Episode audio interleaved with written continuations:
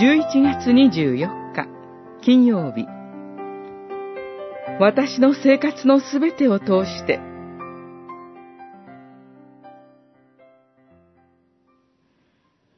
そのようにあなた方の光を人々の前に輝かしなさい。人々があなた方の立派な行いを見て、あなた方の天の父を崇めるようになるためである。マタイによる福音書、五章十六節。主イエスは、頑張って世の光となりなさい、ではなく、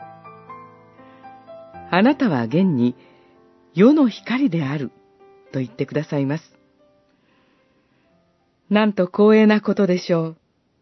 う。しかし同時に、それほど大層なものではありません、と、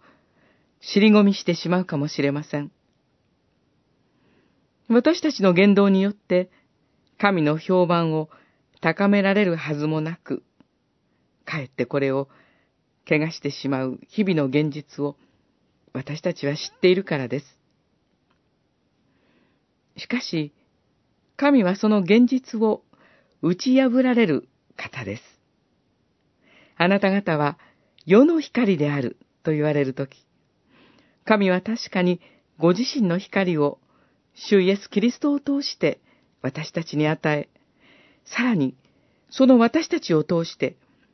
神はご自身の光をこの世に照らそうとされているのです。最初から輝く人を用いて神の輝きを表されても、